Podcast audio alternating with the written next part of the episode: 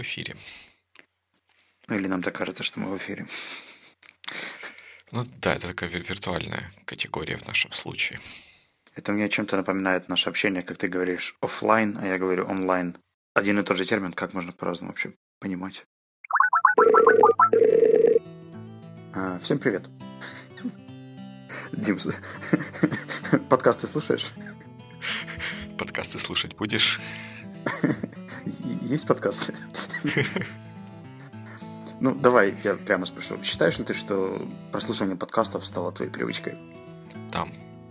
Но это уже давно, я же этого не скрываю и всем это рассказываю. Ну да, ты как этот э, анонимный подкастоман. Ну, наверное, не совсем анонимный, но подкастоман, да, есть такое. Так вот, ты считаешь подкасты вредной привычкой или полезной?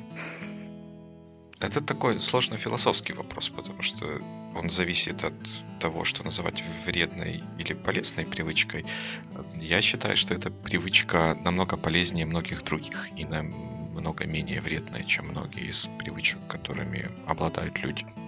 Подожди, я застрял еще на фразе «намного менее вредной».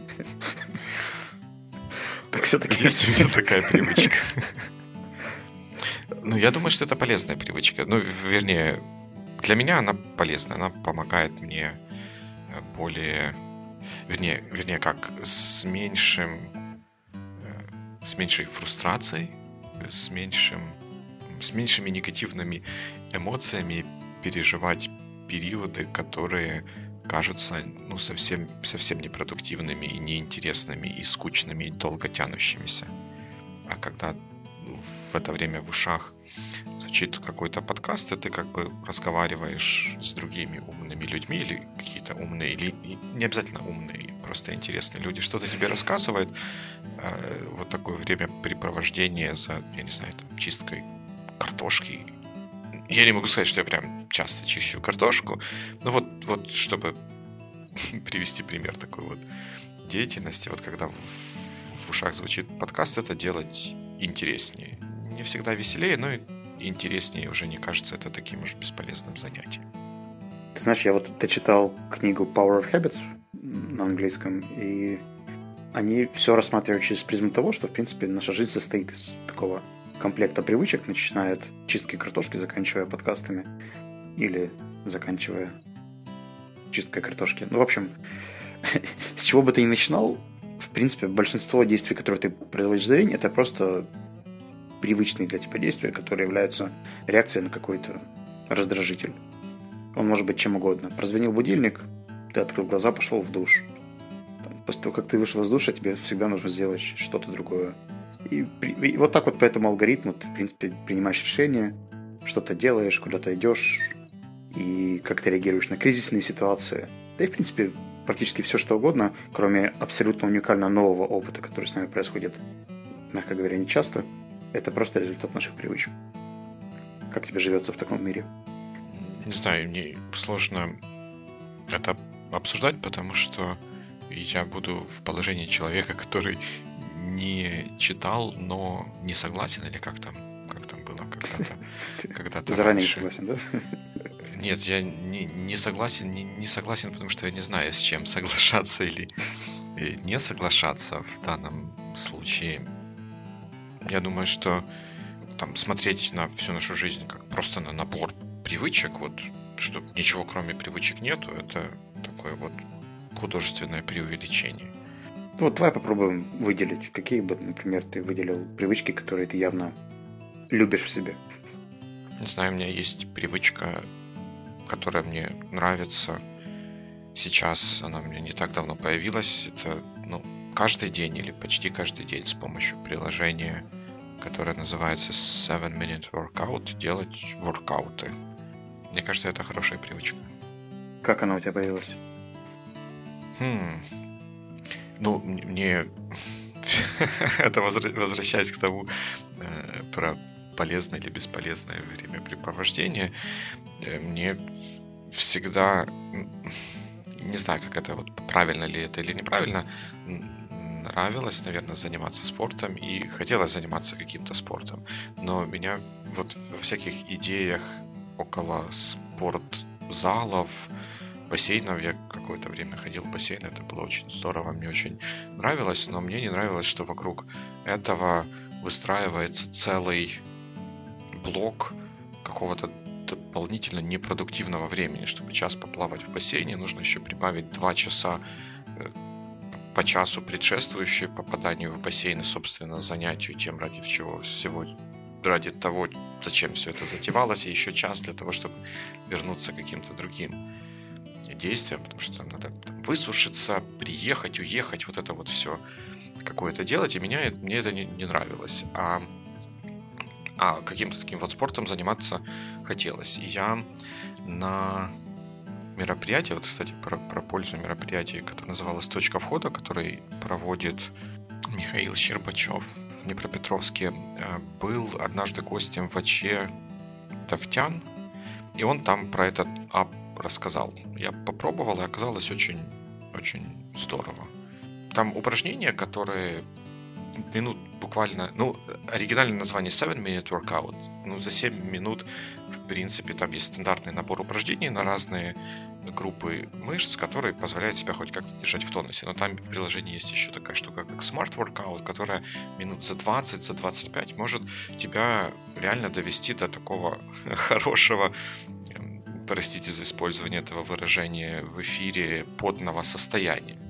И что самое замечательное, что для этого ничего не нужно.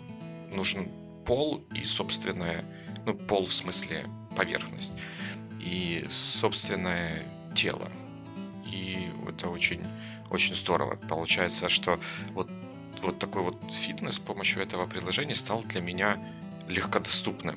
Вот я, когда чувствую, что мне хотелось бы это делать, мне не надо заранее думать и планировать, что мне надо было туда поехать, там, взять спортивную форму, this, do that, и только потом это будет happen. А я вот решил, что я сейчас хочу это сделать. Я включил апу, я это сделал, и я доволен собой. Боже, какой же это тренд. Мне иногда даже страшно, куда мы катимся в плане... Мы когда-то говорили про bite-size learning, а теперь у нас появился еще и bite-size workout. То, что можно сделать за 15 минут. No, no, no, no, no, no. Ну, bite-size workout. Ну, может быть. Ты сначала не согласился, а потом согласился. Я просто, а, просто ну, ну, если сравнивать это с какой-то двухчасовой пробежкой или чем-то еще, наверное, э, наверное, это bite size. Но я не думаю, что прям все из наших слушателей смогут вот с первого раза этот воркаут 20-минутный выполнить. Я сам его... Я должен тебе сказать, что я ни в коем случае не умоляю факта того, что ты это делаешь и какую пользу это дает. Просто вопрос в том, что интервалы, в которые мы привыкли вкладывать во что-то, они просто уменьшаются. Причем неважно, будь то чтение книги, воркаут, беседа с другом и, и так далее. Это просто общий тренд, и, видишь, мы подтверждаем то, что он работает. Но все-таки к вопросу о привычках. А, ты же раньше не занимался с этой апкой, да? Mm-hmm. То есть, а теперь тебе что-то сподвигает. Это какое-то физическое ощущение или время, ты знаешь, что тебе нужно позаниматься, или вот как ты понимаешь, что it's time? I just know that ну, ну вот, как, как мы в прошлый раз говорили, или в один из прошлых разов говорили, что вот у меня есть календарь, и там есть какие-то вот привязки моего положения и действий ко времени, я вот знаю, что сегодня у меня будет длительный период, когда я делаю то, что я себе запланировал. И там, в середине этого периода, когда я там что-нибудь пишу или что-нибудь кодирую или что-нибудь еще такое делаю, когда ставится какая-то запятая, я понимаю, что неплохо было бы сейчас э, что-то так вот разогнать в жилах кровь и делаю этот воркаут. Меня все еще зацепила фраза «что-нибудь кодирую». Можешь меня закодировать от Фейсбука? Могу. Поставить вот этот, э, как его называют, экстеншн для браузера, который блокирует ленту. Этого вполне достаточно.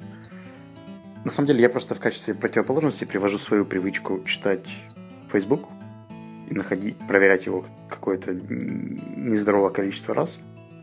И мне кажется, что вот если хвалить тебя за 7-Minute Workout App и твою работу с ней, то меня можно также ругать за то, что я в свободное, иногда не очень свободное время проверяю Facebook. И мне кажется, что по сути эти же два процесса, если на них так посмотреть, не очень похожи. Да? То есть что-то наш мозг куда-то гуляет, что-то думает, говорит, надо бы проверить Facebook или надо бы позаниматься.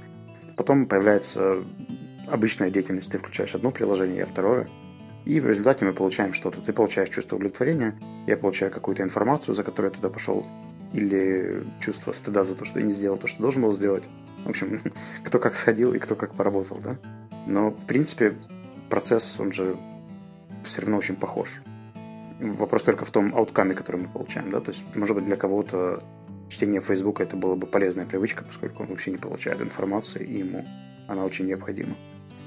Но не в моем случае. Поэтому я, кстати, задумался. Наверное, сегодня поставлю себе это приложение и через пару недель расскажу, как все прошло. Ты привыкнешь к тому, что ты заходишь в Facebook, а там ничего нет, потому что нотификации, ну не знаю, как кому, а мне приходят несколько реже, чем обновляется newsfeed, он же постоянно обновляется, и ты привыкаешь к тому, что ты заходишь в Facebook, а там ничего нету, и ты рано или поздно перестаешь туда заходить вот так вот часто и импульсивно. Но на самом деле это, это, это очень очевидно, да, то есть по сути мне нужно изменить сам процесс, то есть когда я буду заходить в Facebook, я не буду находить того, что мне нужно, и, соответственно, я буду каким-то образом менять эту привычку на что-то другое. На что? Я расскажу вам через несколько выпусков, где я буду черпать ту информацию, которая мне теперь не, не будет хватать э, без Фейсбука. Но я на самом деле просто задумался о том, что если, например, есть привычки, которые меня не устраивают, то, наверное, их как-то можно изменить или доработать, или наоборот от них отказаться, чтобы на их место появилось, на их месте появилось что-то еще. Давай зайдем с другой стороны. Если бы, например, ты мог сделать что-то, что изменило бы твою жизнь в лучшую сторону. Вот какое-то простое регулярное действие, типа 7-minute workout, которое сделало бы тебя счастливее или лучше. Как бы ты это действие внедрял в свою жизнь? Ты бы его просто забил в календарик, или ты бы подумал, зачем оно тебе нужно, или, может быть, ты бы нашел себе команду, с которой бы ты это делал вместе, чтобы не спустить его на полпути.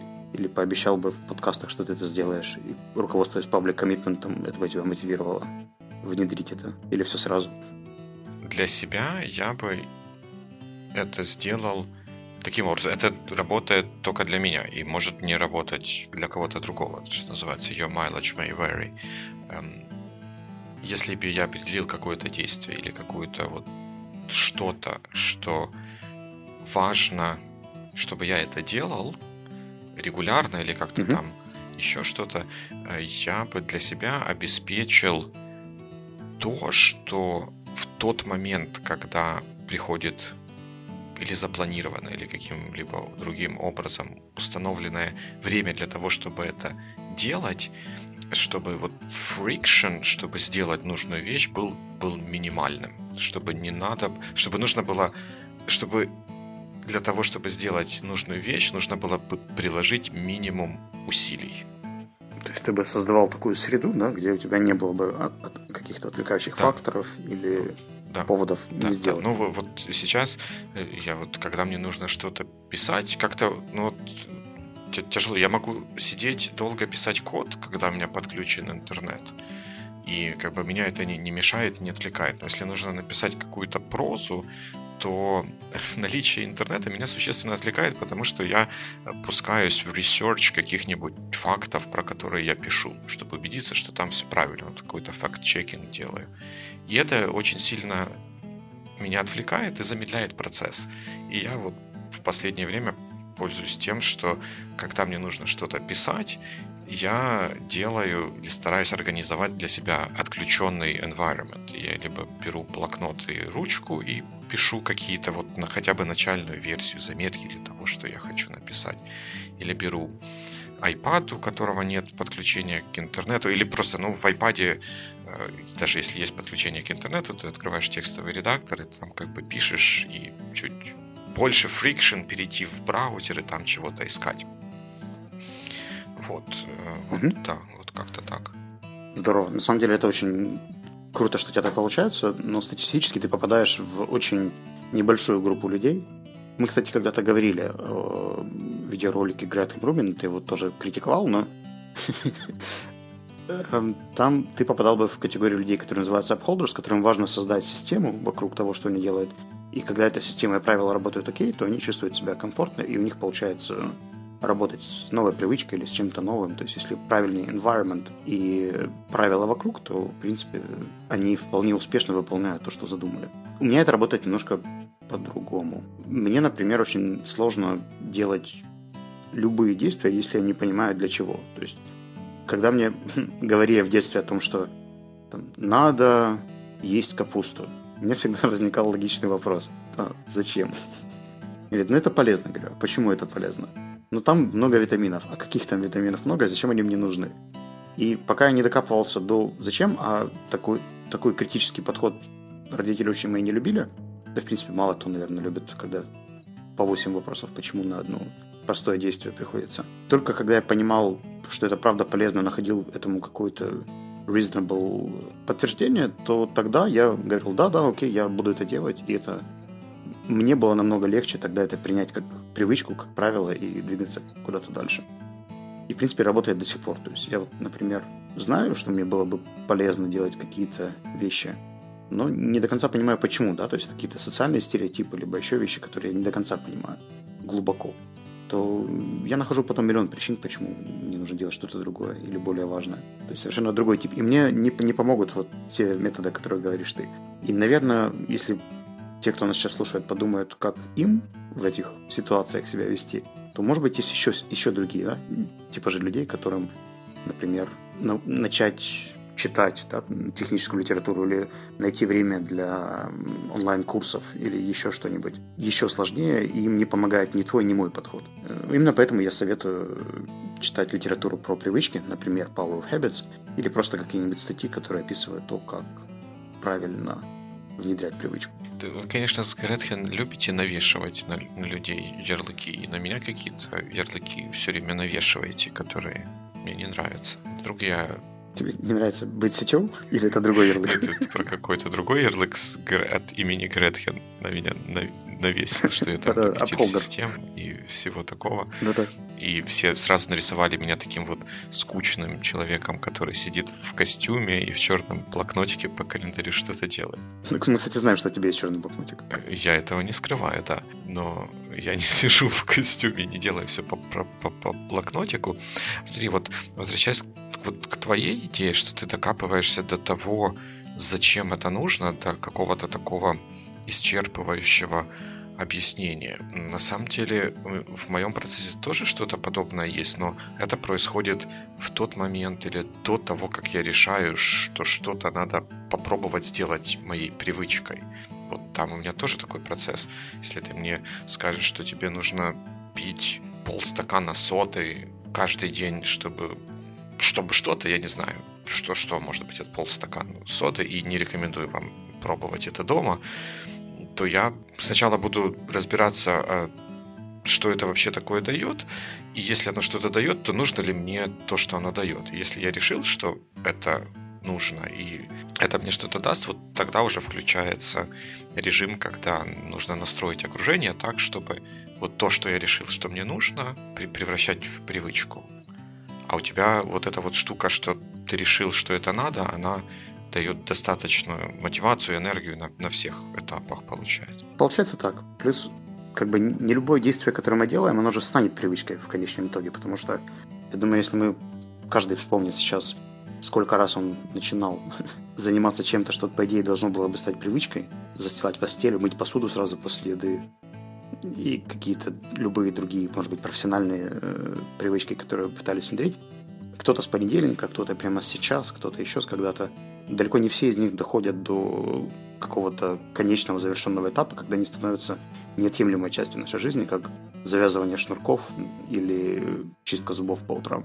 Здесь самый интересный вопрос это в том, как эту штуку оставить, да, чтобы она правда стала каким-то рефлексом, привычкой, а не просто действием, которое ты сделал семь раз, а потом жизнь резко изменилась, и на тебе больше на это нет времени или приоритеты поменялись. Это вот беда, кстати, людей моего типа – когда меняется мотивация или меняется ситуация, то, соответственно, смыслов этой привычки больше нет, то к ней сложнее всего возвращаться.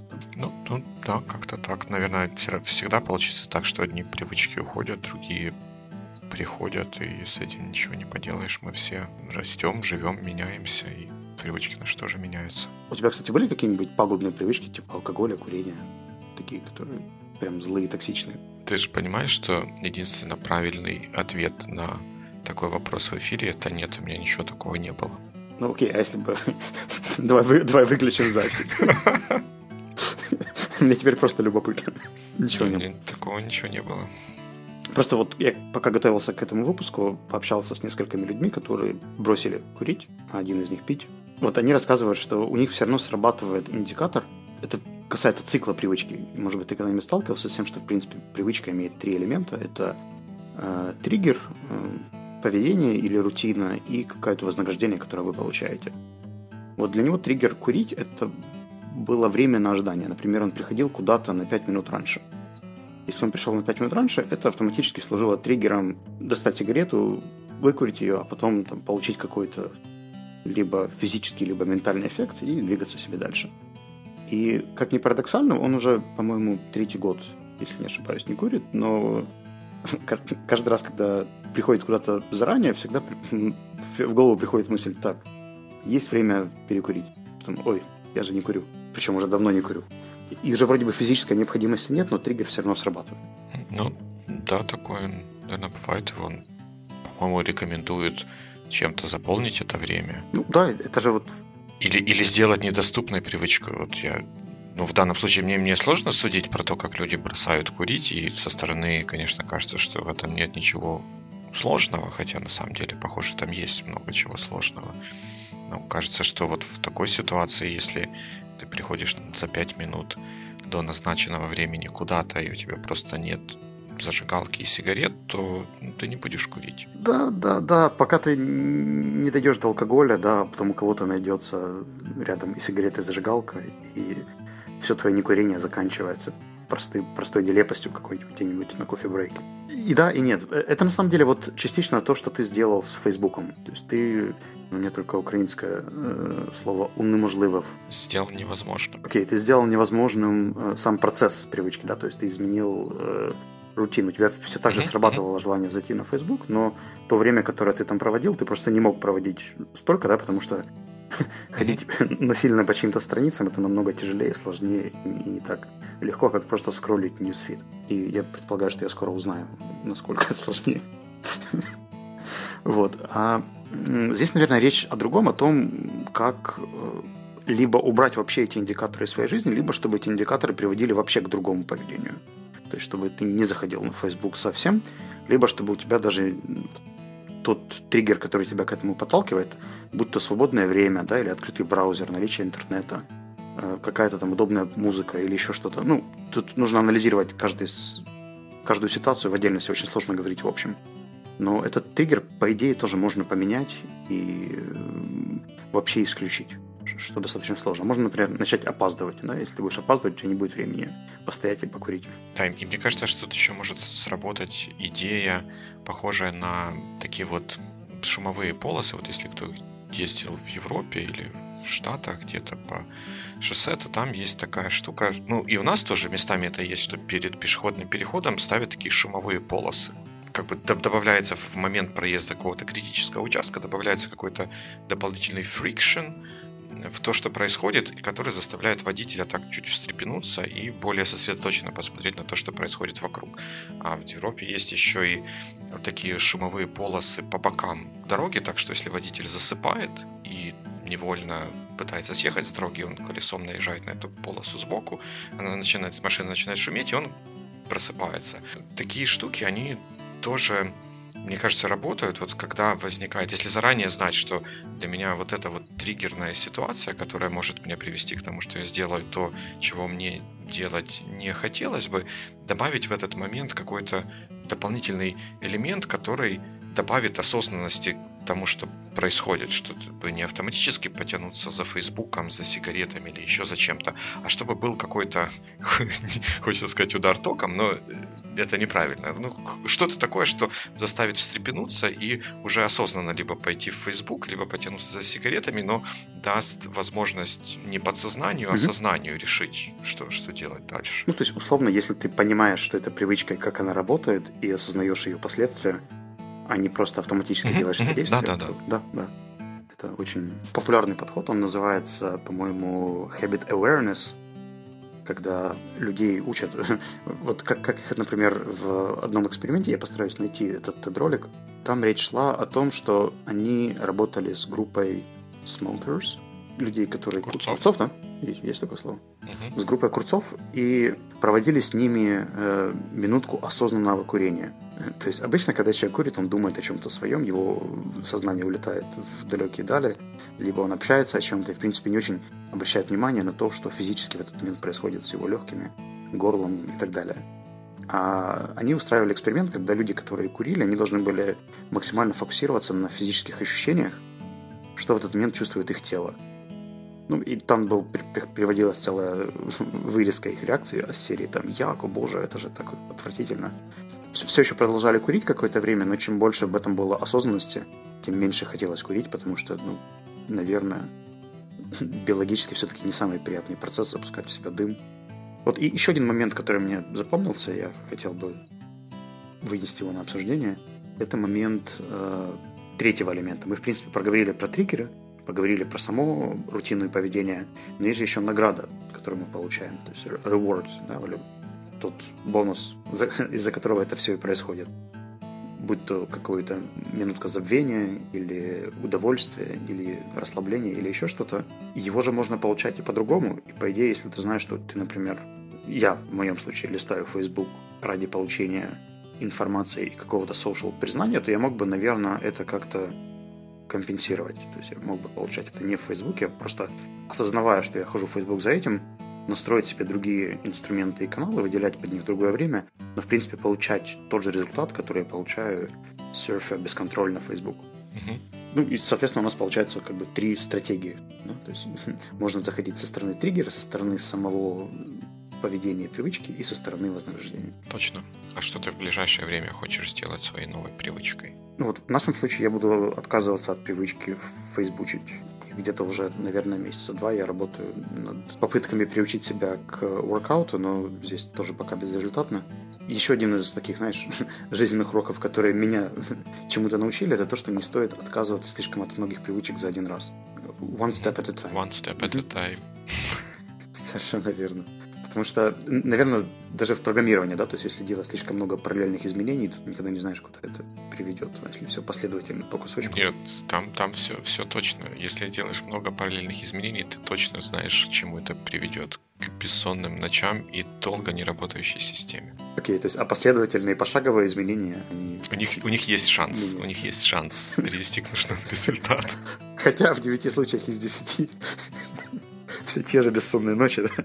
Вот. Ну, я думаю, что также с привычками. Я вот проведу эксперимент э, с Фейсбуком. Не оставляю попыток с э, физическими нагрузками, но пока не нащупал. У меня беда, я, я не могу найти в этом э, reward. Большинство людей, которые уже получили привычку, они уже получают эндорфины и какой-то кайф от того, что делают.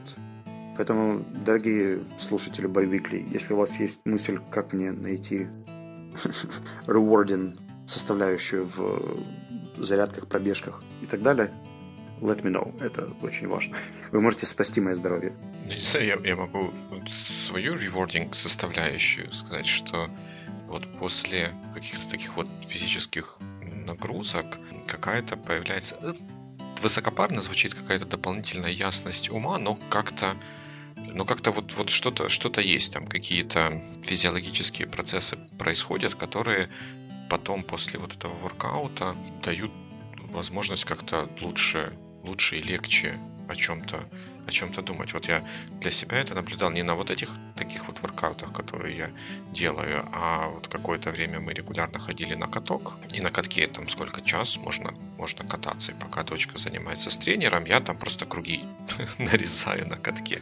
Я какое-то время начал замечать, что вот по мере того, как я там вот эти вот круги нарезаю, казалось бы, скучно и неинтересно, но даже несмотря на то, что в ушах играют какие-то подкасты, я под конец подкаста выключал, потому что те мысли, которые начинали возникать в голове, идеи про то, что, что новое сделать или как подступиться к тем проблемам, которые были раньше, они были очень интересными и продуктивными. И я в какой-то момент это вот связал как раз с такой физической активностью, с физической нагрузкой. И не в последнюю очередь поэтому, как, как можно говорить, не в последнюю очередь поэтому Стив Джобс говорил, я не знаю в какую очередь поэтому Стив Джобс говорил, но где-то попадалась мне статья про то, что вот одна из привычек, которые он следовал, и мы все знаем, что у него были замечательные результаты с точки зрения креативити, это ходить делать walks, и во время этих walks либо разговаривать, либо, либо думать. И вот оно как-то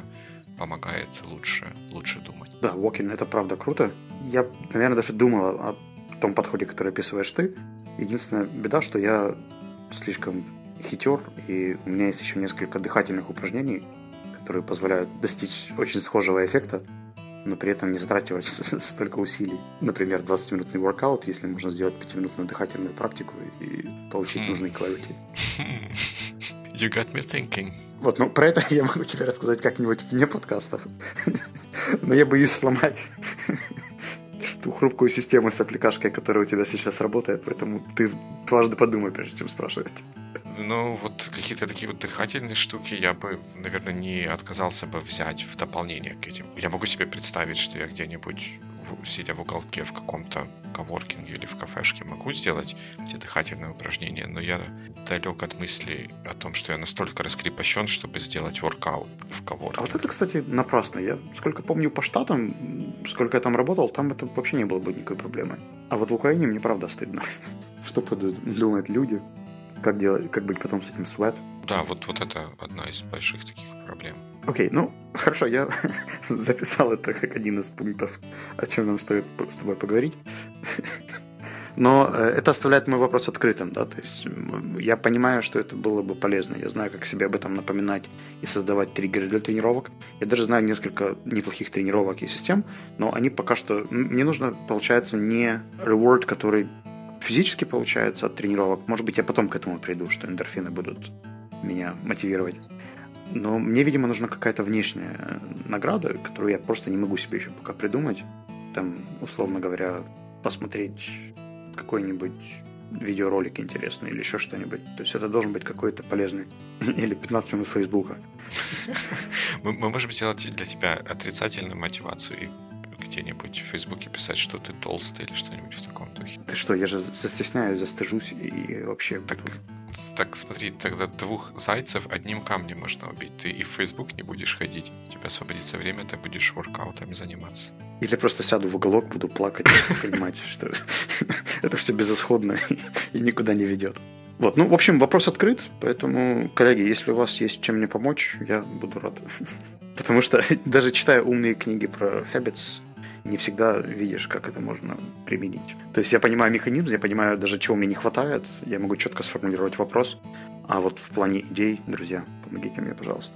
Здорово. Вы можете посоветовать Вячеславу лучше всего на сайте Sonar One в комментариях к этому выпуску, потому что к тому моменту, как он выйдет, возможно, Вячеслав уже перестанет заходить в Facebook и видеть, что там происходит, и вот ваш совет может до него не добраться.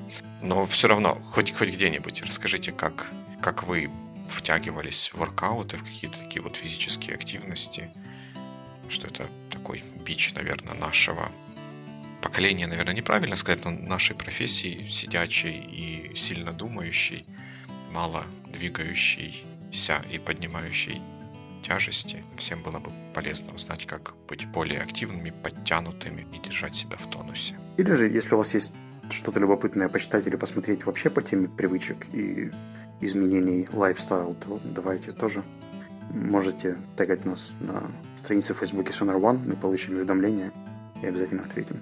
Тогда, получается, на этом все. До новых встреч в эфире. Успехов. Пока-пока.